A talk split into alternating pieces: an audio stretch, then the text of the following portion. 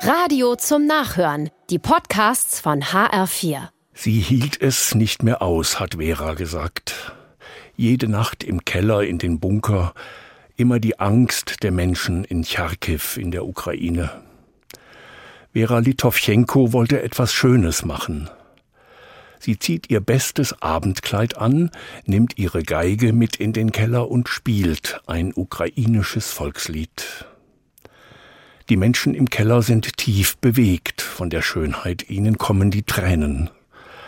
Sie vergaßen den Krieg, sagt Vera, und folgten dem Klang. Es gibt noch eine andere Welt in dieser Welt. Jesus nennt sie Reich Gottes, die Welt der Fürsorge und der Kunst, des Zarten und Heilsamen.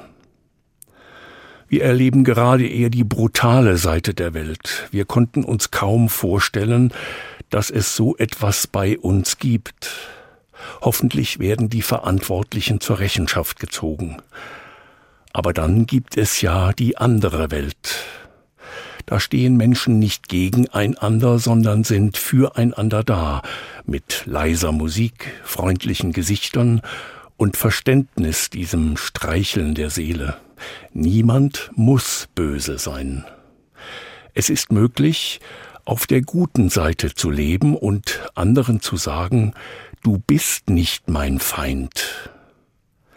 Das ist Gottes Reich, die Welt der Zartheit und des Liebevollen. Heilsam ist diese andere Welt, heilsam wie der Blick auf eine Blumenwiese. Die zerstört man nicht, darauf trampelt man nicht herum. Man pflegt sie und erfreut sich daran. Darum sind wir ja Menschen, damit wir füreinander heilsam sind.